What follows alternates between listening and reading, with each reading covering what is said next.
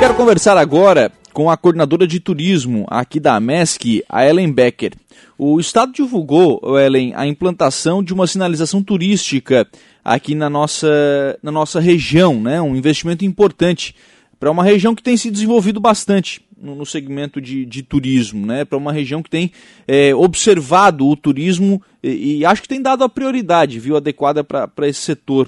Que sinalização é essa? O que, que foi feito, o, o Ellen? E como é, que, como é que se deu essa conquista aqui para a região? Bom dia. Bom dia, Lucas. É um prazer estar no seu programa, Estúdio 95.5. Então, já tínhamos conversado anteriormente e a, a, em outra ocasião, aí no seu programa, eu havia já dado a informação de que o governo do estado estaria priorizando a região Caminhos dos Canyons com a sinalização turística rodoviária. Então, para as rodovias de Santa Catarina, né?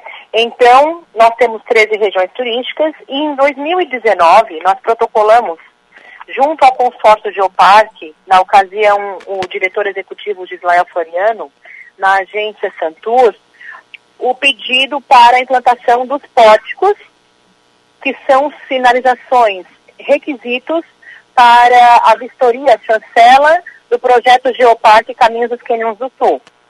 Uhum. Então foi feita uma série de pedidos, ofícios, conversas, reuniões, para que nós conseguíssemos priorizar a nossa região, que é uma região indutora, não é? está ao lado do Rio Grande do Sul e recebe muitos turistas, como prioridade para o governo do estado. Então, em primeira mão, nós teremos aí oito semipórticos e pórticos, né? É, com a sinalização do Geoparque. Uhum. E automaticamente, através dessa sinalização, a gente começa a trabalhar outros projetos, como é o caso dos projetos Rotas Cênicas, para que a gente possa implementar novos, novas rotas né, turísticas com o objetivo de atrair ainda mais turistas e deixar, claro, o turista sinalizado, né? Entendendo por onde que ele está passando, qual é o local, o local que ele está indo, é, enfim, quais são os territórios que compreendem Geoparque. É verdade. É, parece que não, né, Ellen? Mas a, às vezes te, você tem uma placa sinalizando só o caminho é, já ajuda muito o turista, né? Porque, claro, hoje em dia com, com o celular ele vai com o GPS e tal, mas é, na estrada ele quer ir confirmando se está certo, né? Justamente, e, e, ter essa infraestrutura turística através dessa finalização desse projeto, que é um projeto estadual, como eu falei, compreende 13 regiões turísticas, iniciando pela nossa região Caminhos dos Canyons e também posteriormente indo para a região vizinha em Cantos do Sul, automaticamente a região começa a conversar uma, uma padronização de sinalização. Isso é muito importante porque deixa mais completa a nossa região, né? Sendo que mais uma vez eu, eu reforço, a infraestrutura turística ainda é a maior deficiência do Estado, principalmente na nossa região, que ficou por algum tempo é, esquecida pelo governo estadual e agora a gente começa desde 2018, né, já vindo nesse, nesse, nesse empenho de quebrar paradigmas, de fazer com que o Estado olhe para a nossa região, veja as nossas potencialidades e comece a investir aqui. E por que não a sinalização turística, né? Porque era, é era um projeto já do Estado, antigo que não foi colocado a, a, a, não foi colocada a sinalização nas gestões anteriores, dos secretários anteriores. Então o projeto ele estava semi-pronto, passou por uma modificação e dentro da Santur, porque ele foi confeccionado lá dentro da, pela autoria do arquiteto Leandro Bertoli e automaticamente com uma parceria da CIA, Secretaria de Infraestrutura do Estado. Uhum. Com isso, a gente conseguiu, então, priorizar e estamos muito felizes por saber que o Estado está dando um olhar carinhoso para a região Caminhos dos Quênios.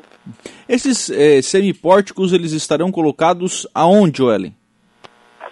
Serão os municípios que compreendem Geopar Geoparque, em primeira instância. Então, iniciou por Praia Grande, que é o município indutor. Já temos dois é, é, semipórticos, né, ou pórticos que a gente pode utilizar, que são pórticos de treliças, com a sinalização dentro do, da nova sinalização do Código Brasileiro, é, temos na entrada do município e na divisa da Serra do Fatinal, é, com o Rio Grande do Sul com Cambará do Sul. Uhum. Depois, posteriormente, teremos então Jacinto Machado, que é o próximo município a ser implantado, seguido de Timbé do Sul e Morro Grande. Essa primeira etapa compreende os póticos e semipóticos. Posteriormente, nós teremos todos os 15 municípios com as rodovias estaduais sendo sinalizadas é, com, as, com as placas de entrada, né? Seja bem-vindo ao município B. Né? Então, provavelmente, é, uma outra linguagem, não a linguagem de geoparque, né? Essa primeira, primeira colocação de semipódicos e pódicos, ela trata exclusivamente da, dos requisitos para geoparque, com as placas sinalizando em três línguas, né? inglês, português e espanhol, que o, que o turista e o visitante está passando por território geoparque. Sim. É, não, e aí já, já informando isso nessas três línguas que é importante. A gente já tem esse público vindo aqui para a região, né? Com toda certeza já temos. Já temos e vamos ter muito mais, né? Com agora a, a chegada da Construcap, que é a empresa que é, concessionou os parques aparados da Serra São Geral, também haverá uma grande promoção em cima é, nas feiras, né, em uhum. cima dos parques, e isso também vai refletir na nossa região, trazendo muitos estrangeiros. Sim. É, e aí a gente começa a entrar, né, Ellen, nisso que você já apontou como uma deficiência, que é a de infraestrutura, né?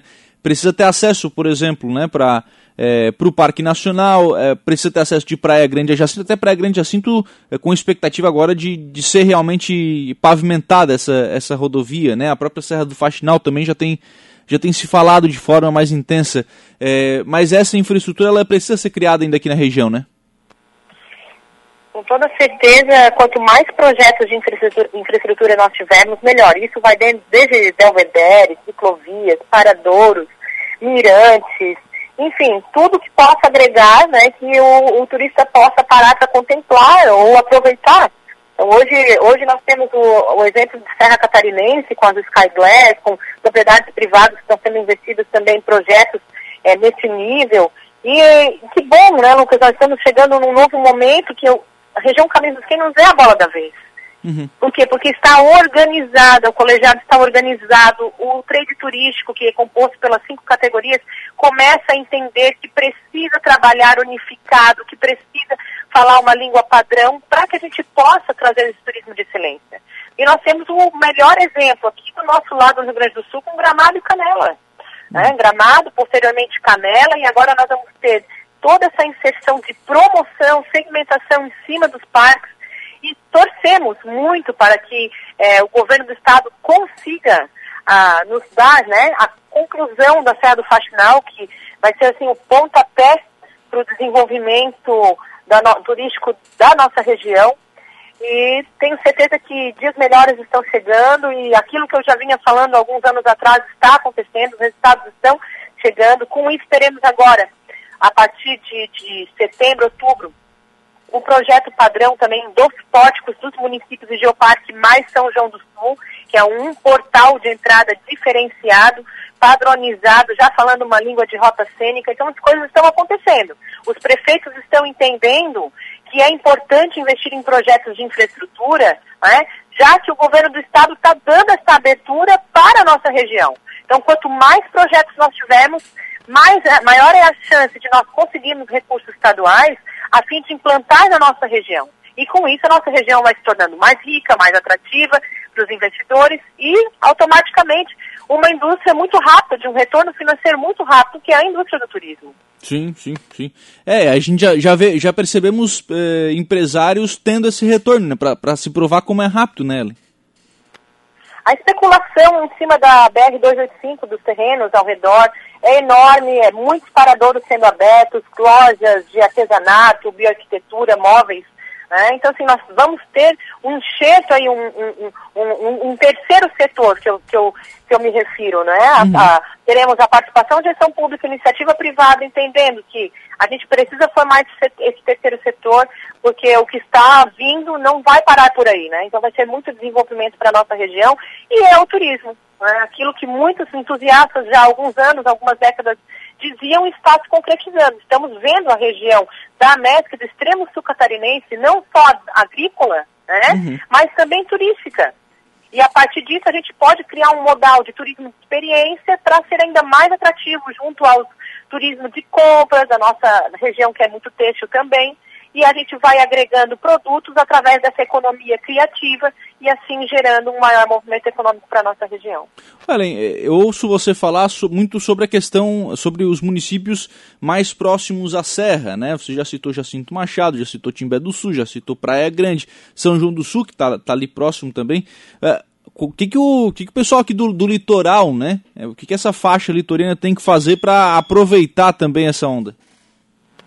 Olha, o litoral está se desenvolvendo muito bem, Lucas. Estão numa organização, vou citar aqui o caso de Balneário Gaivota, inclusive assumiu o novo secretário esta semana.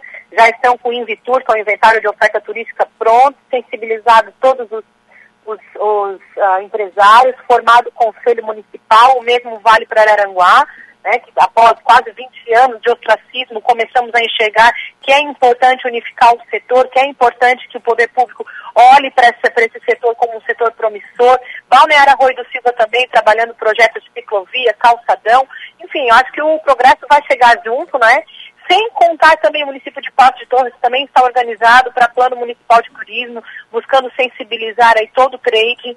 É, e os quatro municípios na parte pública trabalhando para o tão sonhado projeto de Interpraias, né, que também tem um sinal positivo por parte do governo estadual, que vem é, é, é, trabalhando também, entendendo que nós precisamos gerar outros caminhos e por que não, né? Por que não a gente unificar esses quatro municípios, já que o projeto Interbraias, ele termina lá na Balsa de Laguna, então, nós temos todo um caminho que pode ser percorrido pelo litoral. E com isso vai se gerar aí muito mais desenvolvimento, mais comércio, é, começa a se ter mais é, é, é, loteamentos, pessoas querendo morar, residir na praia e aquela pegada, né, da serra e do mar. Eu posso estar lá na serra, no mesmo dia eu estou no litoral, estou na beira da praia. Uhum. E emprego, né, Ellen? Que acho que isso é importante também, né? É um, é um setor que precisa de muita mão de obra, né? Então, ao mesmo tempo que tem muita gente olhando para o setor do ponto de vista de, de investidor, né? De ser um investidor, de investir no, no setor, tem muita gente também conseguindo emprego através do setor, né?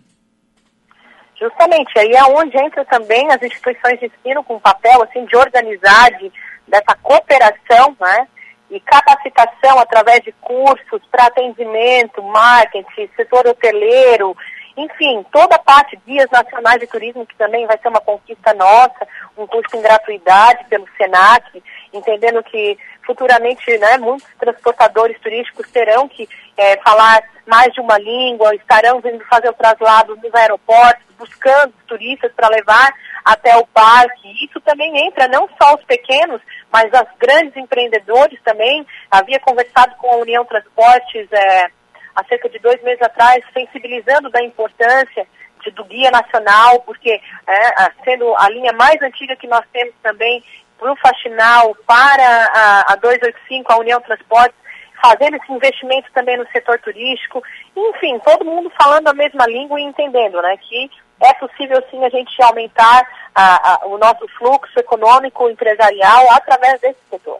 É, é verdade, né, o pessoal conseguindo aí e, e, observando, né, esse, e, na expectativa por esse, por esse boom de desenvolvimento através do turismo, inclusive de algumas, eh, de algumas empresas até de, de agências receptivas, né, o pessoal eh, que antes, né, as agências trabalhavam para levar as pessoas daqui para fora, agora já tem gente trabalhando para receber as pessoas, né?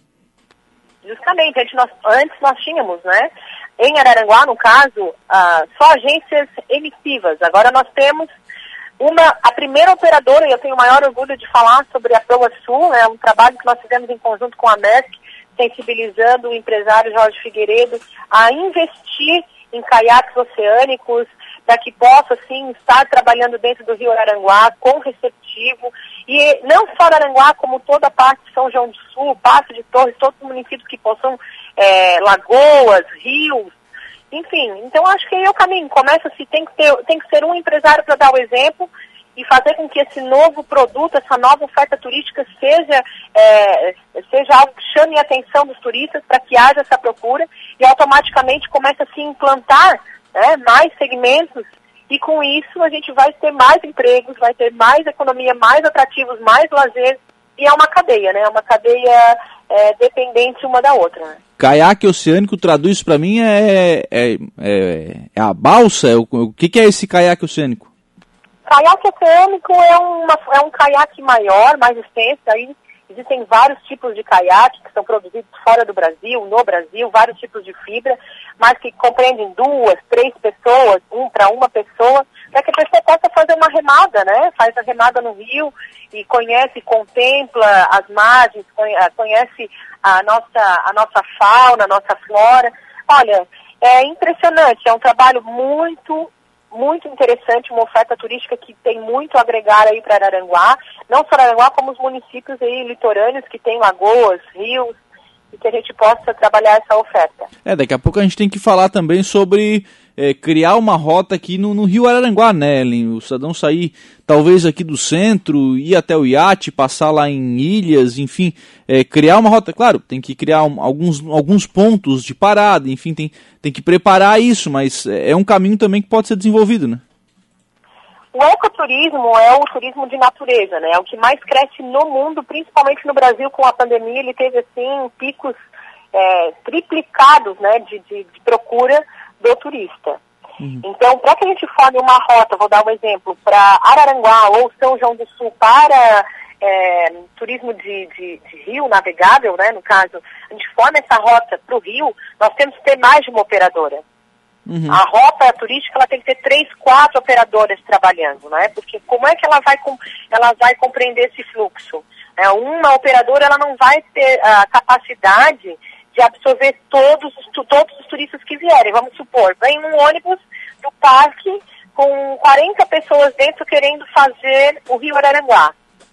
Essa Sim. operadora, uma operadora é capaz de suprir, não é suficiente. Então a gente precisa ter mais investidores para que a gente possa formar esse, essa, essa rota. Hum. Agora, roteiros podem ser sim criados a todo tempo e o empresário, quanto mais criatividade tiver, melhor, né? Sim. O que ele puder estar ofertando no seu site, no website, Instagram, que hoje é o site do momento, Facebook, né? fazendo seus links patrocinados e divulgando. Isso já vem acontecendo em Araranguá e tem sido um sucesso, né? É, é, eu acho que ter essa visão é, que você colocou, é, sobre, até sobre a questão da viabilidade do negócio, né? É, não adianta a gente sonhar aqui com uma coisa e aí vai botar na prática, não é viável. A gente tem que pensar bem direitinho para que seja viável também, né, Ellen? Justamente. Por que, que a formação das rotas estão é, um pouco mais demoradas? Porque precisa entender a iniciativa privada e investir mais em determinado município.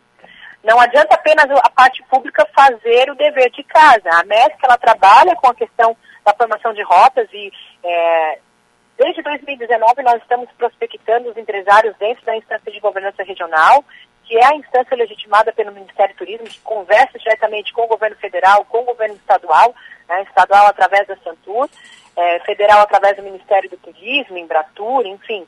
É, nós temos é, fortalecendo né, o entendimento de que precisa se unir os municípios e formar rotas. Então, só que isso não é de um dia para o outro, nem de um mês para o outro, nem de um semestre para o outro. Tem que ser estudado, tem que ser viabilizado, tem que ser colocado no papel todo o fluxo turístico, tem que ter dados. Então, ele é um processo um pouco mais demorado. Porém, te, te, te passo a notícia em primeira mão que nós estamos trabalhando a primeira rota turística de Araranguá. É mesmo? Se, seria onde? Não posso dizer. Mais pra frente nós tivemos aí uma boa notícia, eu te trago essa notícia em primeira mão, mas nós estamos trabalhando, porque nós estamos neste momento sensibilizando os empresários da importância de estar trabalhando em conjunto para que seja formada essa rota e precisa ter o comprometimento deles em turismo de experiência, ecoturismo, é, a gastronomia, enfim, são vários fatores, né, são vários produtos segmentados precisam conversar entre si para que sejam é, aprovados entre o próprio empresário, sejam feitas as primeiras experiências e a partir disso comece a ser feita a promoção dessa rota. Tá bom, vou ficar na vou ficar na expectativa e na curiosidade aqui, viu?